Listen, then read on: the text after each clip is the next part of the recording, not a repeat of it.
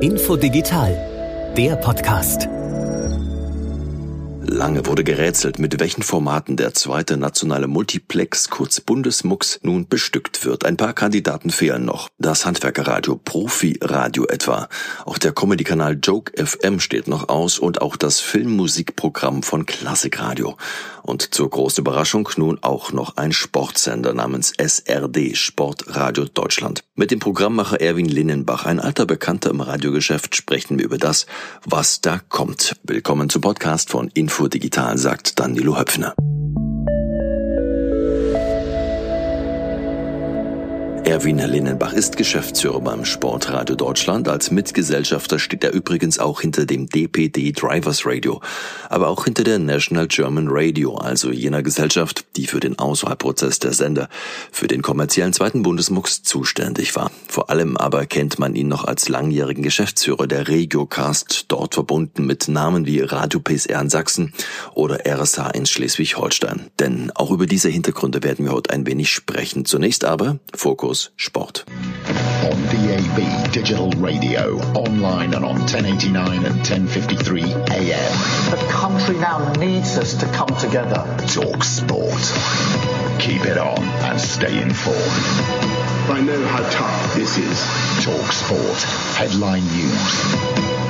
So klingt Talksport Radio, the world's biggest sports radio station aus Großbritannien. Dort so erfolgreich, dass es inzwischen ein zweites Programm gibt, Talksport 2. Beide zu hören national in Großbritannien. In Deutschland gibt es so etwas bisher noch nicht, auch wenn sich manche an das ehemalige Fußballradio 9011 erinnert fühlen werden. Und ab Frühjahr soll es dann auch in Deutschland mit Sportradio Deutschland losgehen. Erwin Linnenbach, warum ein Sportradio? Weil es jetzt geht.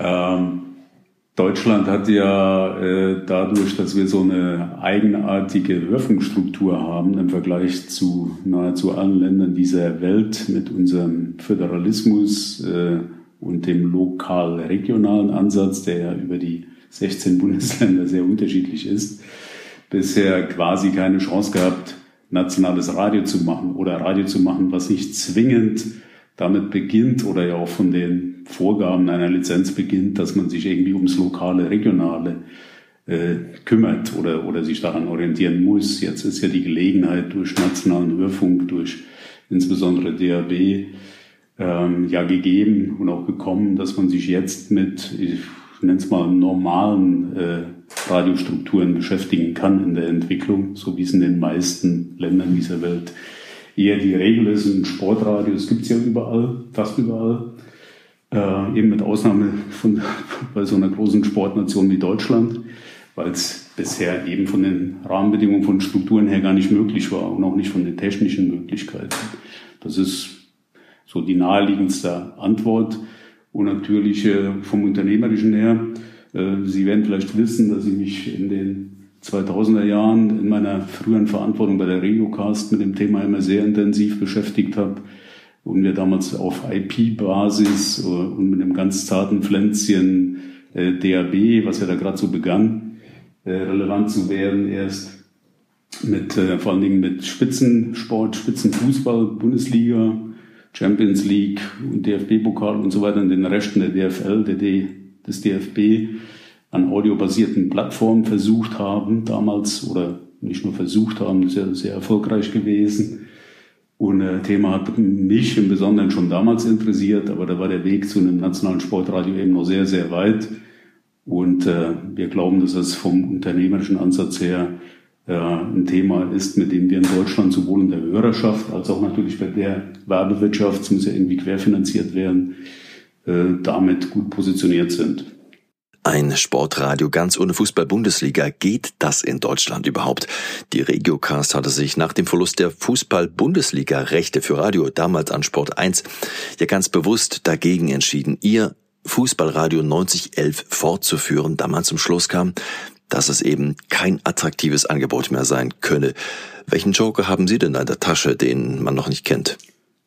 Naja, das unterstellt, ja, wenn wir sehr reduziert und konzentriert jetzt nur über Fußball-Bundesliga äh, erstmal reden oder darauf blicken, das reduziert ja, dass tatsächlich nur eine Berichterstattung, in der jemand im Stadion sitzt oder, äh, ich sag mal, virtuell im Stadion sitzt, quasi live dabei ist mit der Atmosphäre, die wir aktuell aus verschiedenen Gründen oder aus einem ganz speziellen Grund ja leider eh nicht haben, erzählt, ob äh, Müller zu Meier, Meier zu Schmidt und Schmidt zu Schulz irgendwie den Ball spielt und dass das die ausschließliche Möglichkeit sein sollte oder die ideale Möglichkeit sein sollte, wie man über ein Fußballspiel berichtet. Ähm, das sehen wir nicht. Also wir glauben, dass es in mannigfacher Art äh, interessante Wege geben wird, über das Live-Ereignis Fußballspiel also oder Bundesligaspiel ähm, zu berichten. Das ist aber auch nicht, äh, gesagt, müssen wir mal erklären, das ist nicht der Ansatz dieses Radios. Dieses Radio geht davon aus, dass die Menschen in Deutschland äh, das Thema Sport sehr bewegt. Nicht nur, dass man sich für Sport interessiert, in der Passivnutzung, wie zum Beispiel dann auch beim Spitzensport, äh, hier insbesondere bei Fußball, sondern Sport ja an allen Lebenslagen irgendwie ein Thema bei den Menschen ist, bis hin zur Sportausrüstung, äh, die ich mir im Zweifelsfall besorge mit Turnschuhen und allem, was so dazugehört. Und der Mensch in Deutschland entweder ein aktiver, am Sport, am Sport teilhabender ist oder eben an einem Sportinteressierten. Und da ist Fußball natürlich ganz klar die Benchmark. Ich glaube, darüber müssen wir nicht diskutieren oder Spitzenfußball. Ähm, aber wir sehen das eben nicht als das zentrale Thema an. Das Thema ist bei uns der Sport in allen Lebenslagen, ob das am Arbeitsplatz ist, ob das ein Verein ist, ob das der, der, der Hobby-Fußballverein irgendwo auf dem Land ist, bei dem 100 Leute engagiert sind, äh, quasi täglich äh, und so weiter. Bis eben am Schluss ist die Fußball-Weltmeisterschaft mit dem Endspiel sicher dann auch dabei. Aber das ist nicht das zentrale Thema. 9011 war in gewisser Weise auch ihr Baby. Sie hatten es 2008 bei der Regiocast aus der Taufe gehoben. Wie viel 9011 steckt denn im Sportradio Deutschland?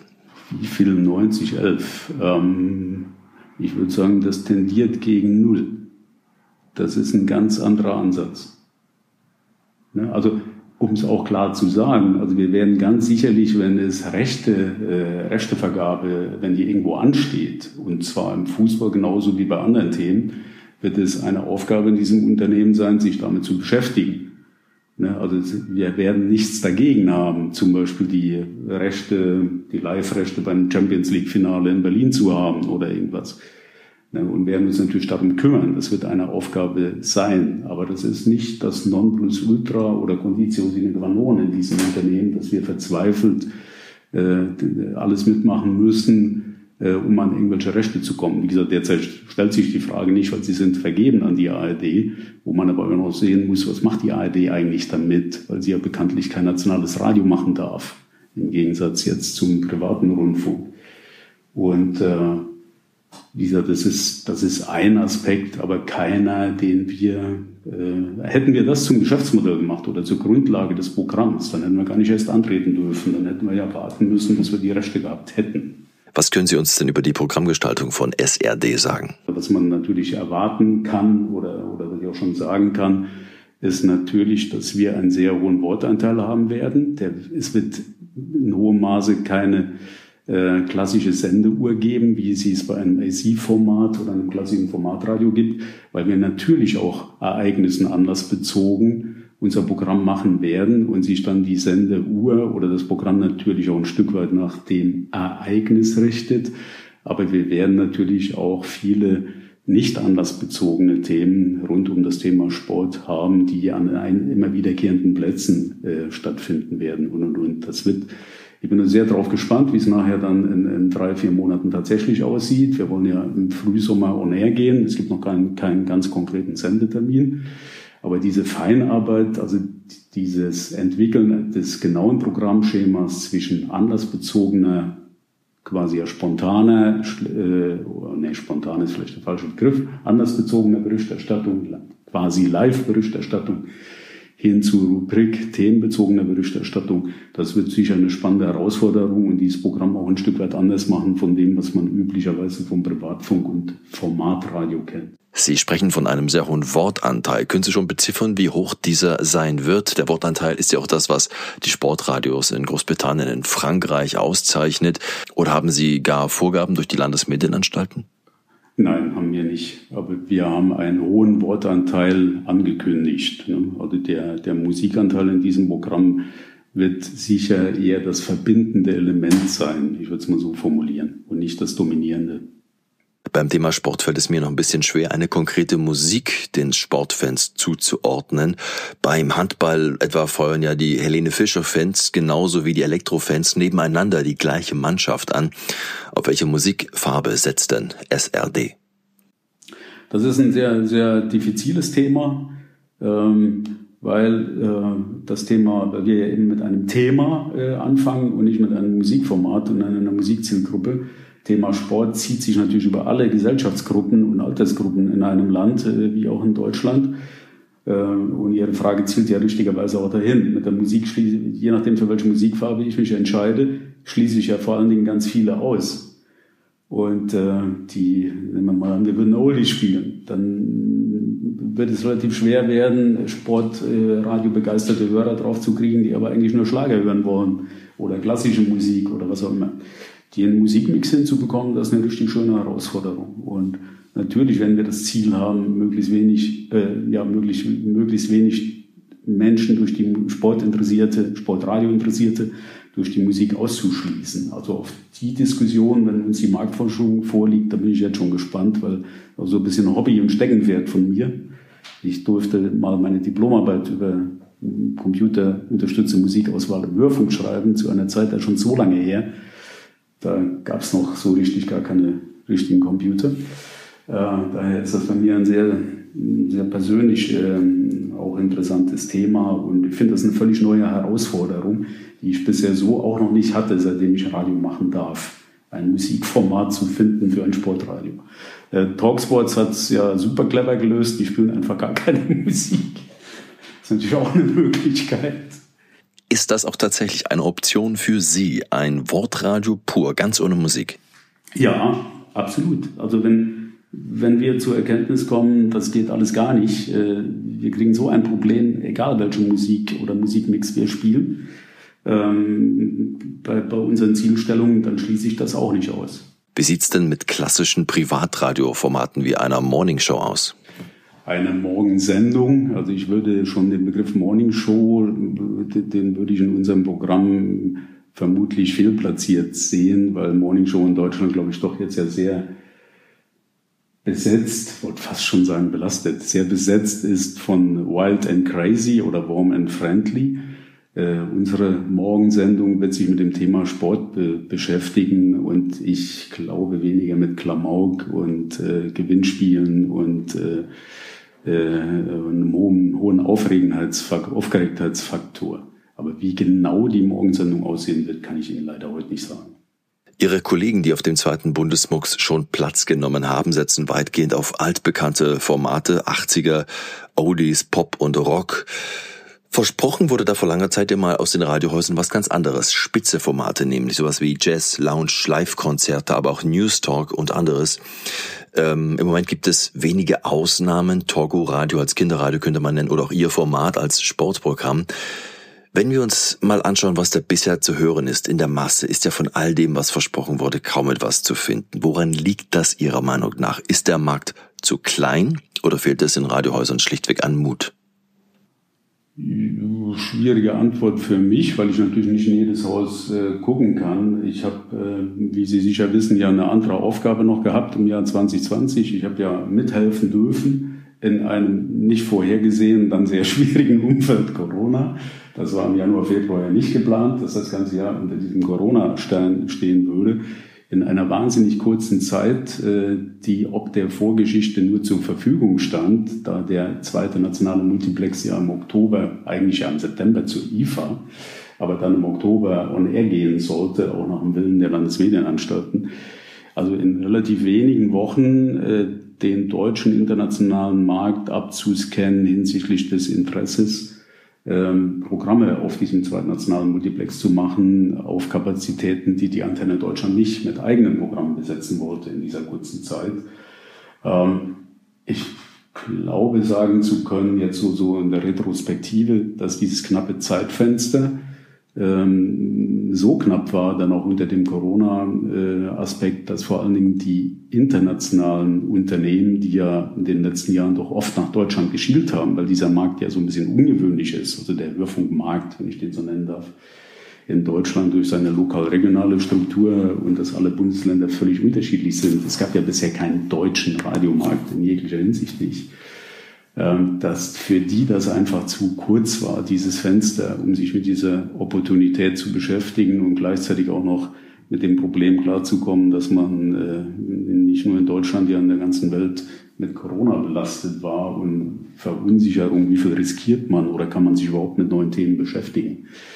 Das würde ich jetzt auch auf den deutsch-inländischen Markt, also äh, die, die radiotreibenden Unternehmen, würde ich auch transportieren. Äh, viele haben im zweiten Quartal doch auch Bedenken gehabt. Äh, die, die Umsätze sind eingebrochen. Äh, wie sich das Corona-Thema auswirkt durch die lokal-regionale Struktur des deutschen Radiomarktes mit der Eigentümerstruktur dahinter, die ja sehr,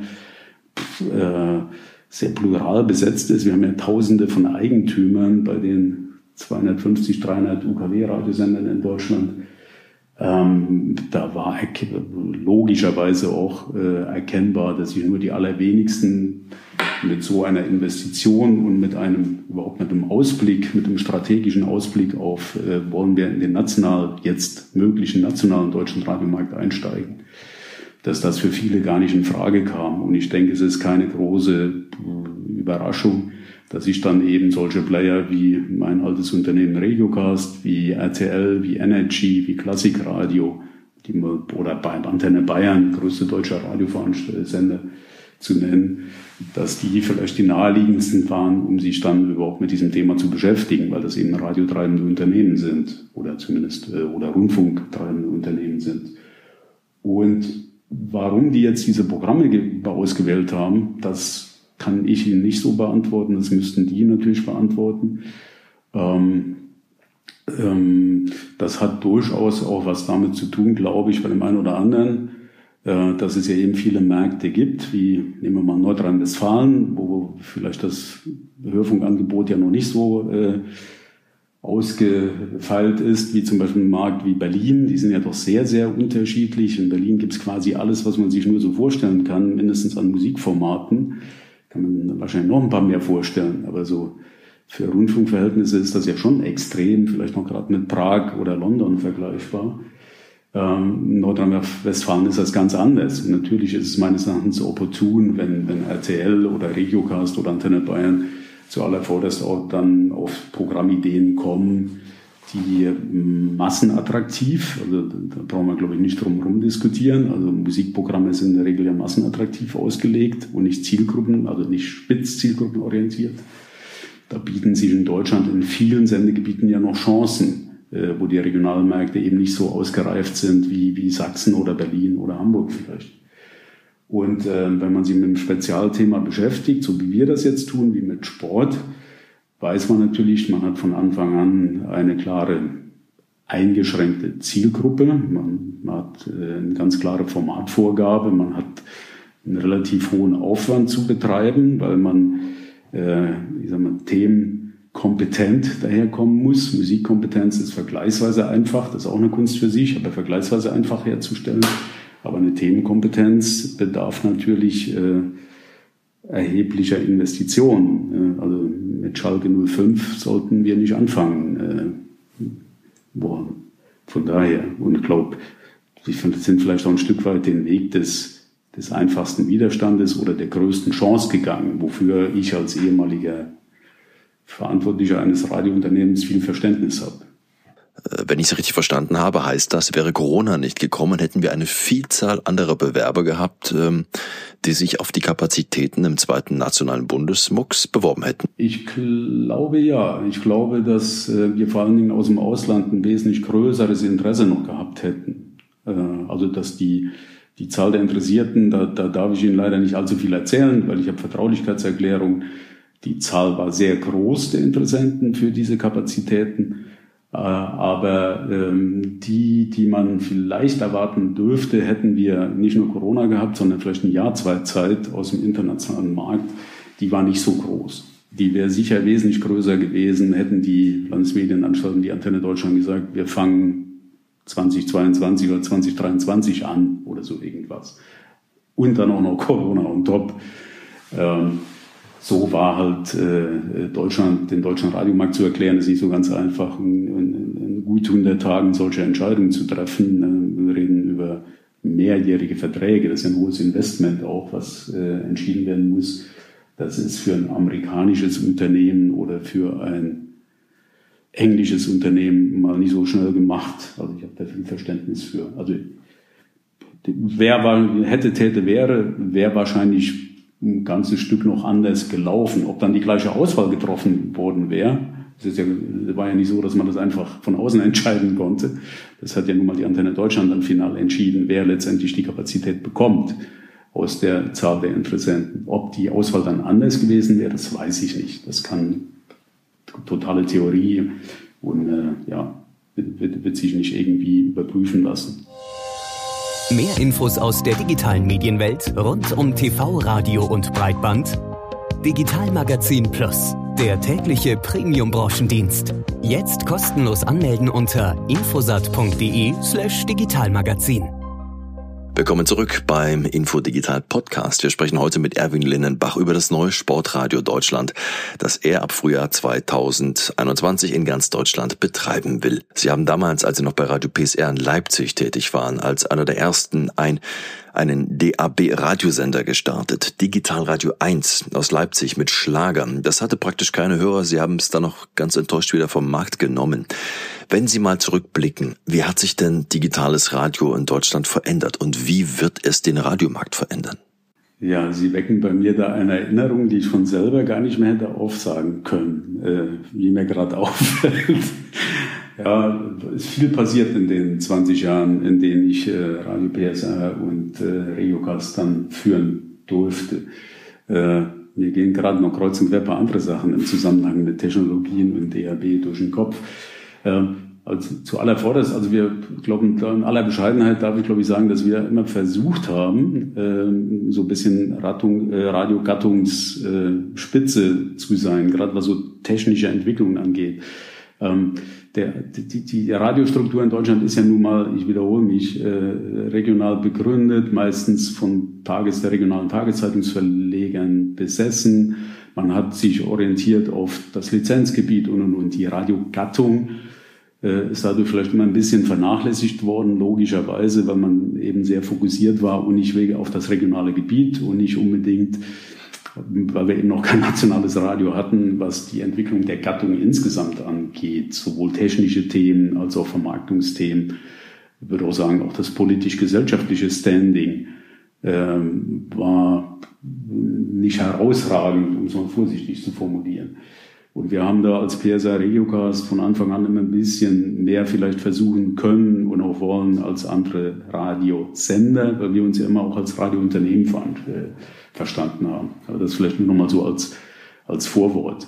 Und DAB, ich habe auch, ich habe persönlich verschiedene Schritte mit DAB erlebt. Es gab auch Zeiten, wo ich auch der Meinung war, wir sollten es einfach lassen. Das passt einfach nicht zur deutschen Struktur, Regionalstruktur. Simulcast-Betrieb, enorme Aufwendungen. Es gibt keine neuen Programme. Was soll das? Also es ist ein technisches Thema und kein Bedürfnisthema. Ich habe meine Meinung da, glaube ich, auch zwei, dreimal geändert, so, so im Lauf der äh, Zeit und war dann vor allen Dingen Ende der Tausende, äh, zweiter, wie mit der Nuller, wie man heutzutage, glaube ich, sagt. Da war ich aber fest entschlossen, als wir Regiocast hatten, äh, alles dafür zu tun, diese Technologie doch noch durchzusetzen, die ja auch keine neue mehr war. Und zwar weniger wegen der Technik, der Technik willen, sondern weil ich gespürt habe, dass sich bei den Landesmedienanstalten, den Staatskanzleien und dann bei den Landesmedienanstalten zunehmend doch auch die Erkenntnis durchgesetzt hat, dass es der Gattung Radio gut tun würde, wenn es neben sehr erfolgreichem lokalen, regionalen, UKW-basierten, geprägten Radio auch nationales Radio geben würde, wie in anderen Ländern auch auf dieser Welt so wie im Fernsehen ja auch, also auf der Basis unserer föderalen Gesetze hat sich auch nationales Fernsehen vom ersten Tag an entwickelt. Hier RTL Pro7 Sat1 nur im Radio eben nicht. Und äh, für mich war da äh, der schlauste Weg, auf die Technologie DAB zu setzen, um diese eigentliche gesellschaftliche, unternehmerische Gattungsradio äh, äh, technische Entwicklung durchzusetzen oder hinzubekommen, indem man eben die DAB-Frequenzen zusammen oder Kapazitäten zusammengeschaltet hat, ein nationales Radio möglich gemacht hat. Vor 10, 12 Jahren war es ja so, dass die Abdeckung, also wenn ich, wenn ich das mit zwei, mit ein paar Schuhe äh, beispielhaft darstellen darf, der linke Schuh war ja da. Also die, die Verbreitung durch den Sendernetzbetreiber auf dem ersten MUX, die war ja von Anfang an groß. Also, was ich mehr, 60, 70 Millionen Menschen konnten von Anfang an technisch DAB hören oder empfangen. Es gab nur kaum Empfänger, weil es ja auch bisher vorher kaum neue Programme gab. Es gab ja keinen Stimulus. Warum sollte ich mir so einen Empfänger kaufen? Die waren vergleichsweise teuer. Das gleiche gehört, weil ich auf UKW gehört habe. Ich, nationale neue Programme gab es kaum. Und damals haben wir ja mit der Regiocast sehr, sehr weit vorne, also darf glaube ich in aller Bescheidenheit sagen, dass, dass ich damals mit Dr. Steul, dem Intendanten vom Deutschlandfunk gemeinsam, doch ganz weit vorne dafür gekämpft habe, dass sowohl der Privatfunk als auch der öffentlich-rechtliche nationale Rundfunk, also Deutschlandradio, Deutschlandfunk, dass wir das riskieren wollen und dass wir diesen zukünftigen Radioweg äh, haben wollen via DRB, also dass wir nationales Radio wollen. Und wir haben uns damals ja mit Regiocast mit freien Kapazitäten auch Plätze gesichert. Und wenn man überlegt, äh, was in den letzten zehn Jahren passiert ist auf dem ersten MUX seitdem, äh, die Endgeräte, es ist längst keine Diskussion mehr, ob DAB kommt oder auch nicht. Das ist längst da. 25 Prozent der Haushalte haben ein Gerät. Wir haben jetzt die EU-Verordnung, das geht jetzt rasend schnell. Äh, dass sich die, die Nutzungssituation weiter durchsetzen wird. Und wenn man sieht, dass Radio Bob, äh, ein Sender, den man in Hessen gekauft hat mit Nullhörern, damals Sky Radio, heute äh, die Nummer zwei wahrscheinlich in Wirklichkeit die Nummer eins im deutschen Privatradiomarkt ist, äh, sage ich deswegen, weil Radio Bob ja bei Weitem äh, bei dieser sogenannten äh, Mediaanalyse in Deutschland ja nicht überall abgefragt wird würden die überall so abgefragt wie die UKW-Radios, wäre Radio Bob längst Marktführer in Deutschland. Und ähm, man, wir, glaube ich, nicht mehr diskutieren müssen, ob nationales Radio in Deutschland erfolgreich sein kann oder auch nicht. Und auch nicht mehr diskutieren müssen, ob auf DAB. Dass DAB die einzig sinnhafte technische Entwicklung sein wird in den nächsten Jahren, das glaube ich im Übrigen nicht. Und es geht vielmehr um Produkte, die, Marken werden, die Werbeträger werden, die ihre wirtschaftliche Relevanz haben werden und die werden in Zukunft, egal ob über DAB, IP, was weiß ich, was noch so alles erfunden wird, äh, werden Marken dann verbreitet, äh, mal massenhaft wie über Rundfunk und mal ähm, abrechenbar, personalisiert, individualisiert, was halt gut über IP geht. Es wird offenbar aus verschiedenen Gründen keinen dritten Bundesmux geben. Das heutige Angebot an nationalen Radiosendern ist also gesetzt für die nächsten 10, 20 Jahre? Also ich bin kein Techniker und bin ja immer wieder überrascht, was physikalisch alles so möglich ist auf dieser Welt.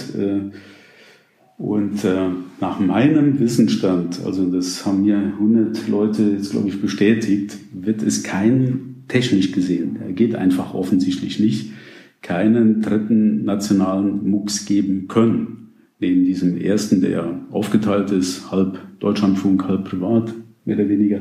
Und der zweite, komplett privat, wird es keinen dritten geben können, technisch gesehen.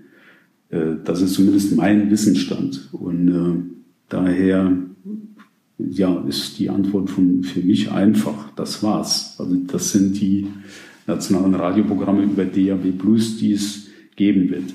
Wer weiß, über welche, was über, über die regionalen Muxe noch so passiert, dass sich vielleicht der ein oder andere halb Deutschland irgendwie noch absichert.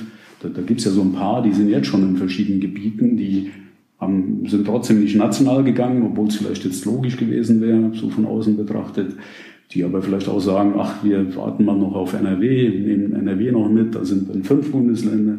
Also es wird sicher so eine, noch so eine Subnationalität von, von einigen Veranstaltern geben, da bin ich überzeugt von. Aber dass es noch eine, eine weitere, irgendwie geartete, richtige nationale Rundfunk Entwicklung geben wird, äh, Radioentwicklung geben wird, das glaube ich jetzt nicht mehr. Also zumindest nicht über DAB. Wer weiß, was da noch erfunden wird. Es gibt noch ein zweites Format aus Ihrer Feder, DPD Drivers Radio.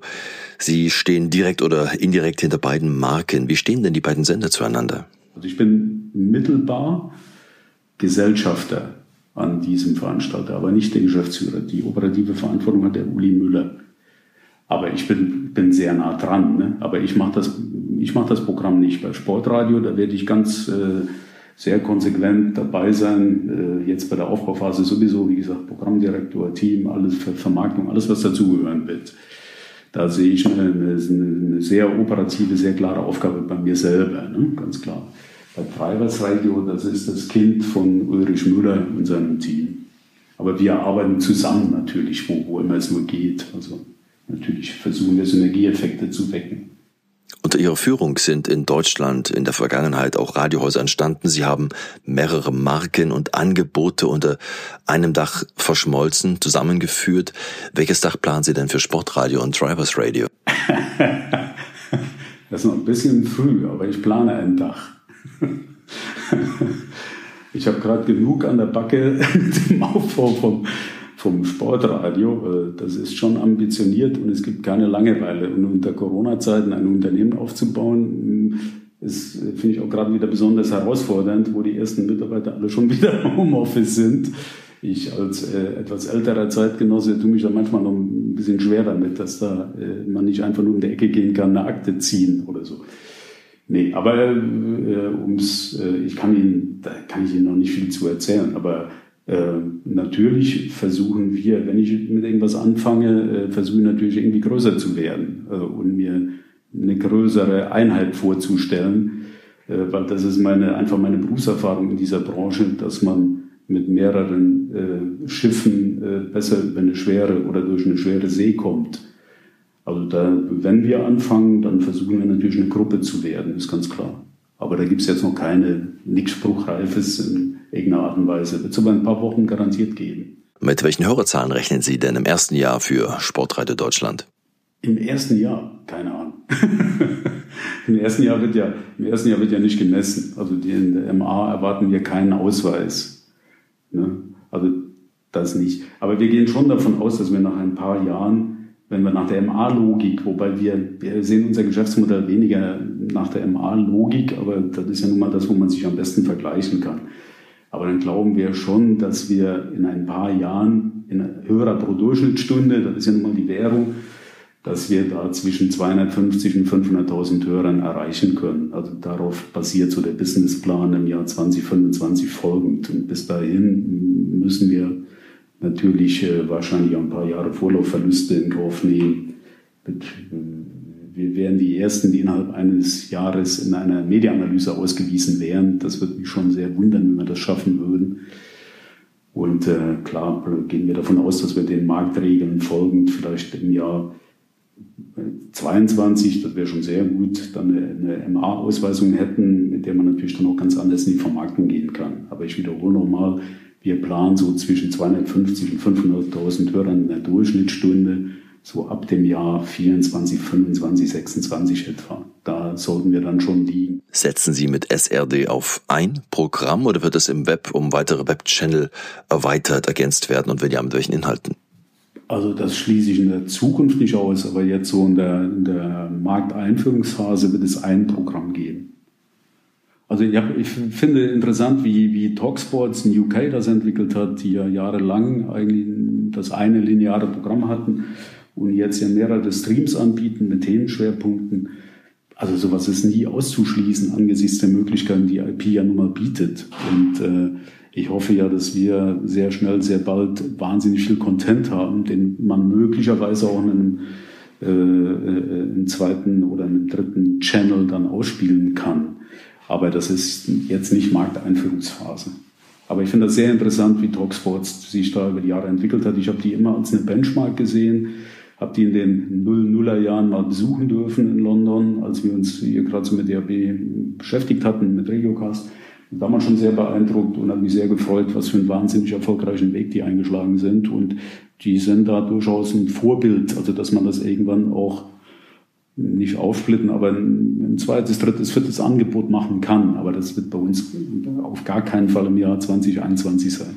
Ihnen werden ja auch Ambitionen in Nordrhein-Westfalen nachgesagt. Dort läuft eine Ausschreibung für Digitalradio DRB Plus. Für welches Format werden Sie denn dort den Hut in den Ring werfen? Um das gleich zu bestätigen, äh, dass immer schnell irgendwas Neues auf dem Tisch ist.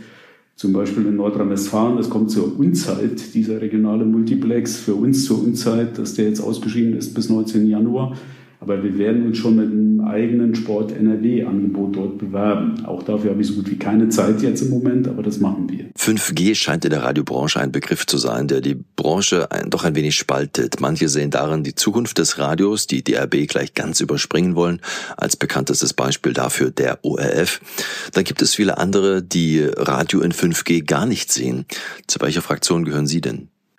Ähm, ich nehme alles, was ich kriegen kann an Verbreitung von für die Hörökonomie. Also wenn 5G tatsächlich ein, was ich auch glaube, ein für Radioprogramme genutzter, sowohl in der Verbreitung als auch in der Hörerschaft genutzter Weg werden wird, dann freue ich mich darüber. Jeder Weg, der irgendwie hilft, ans Ohr zu kommen und Hörkontakte auszulösen, ist mir willkommen.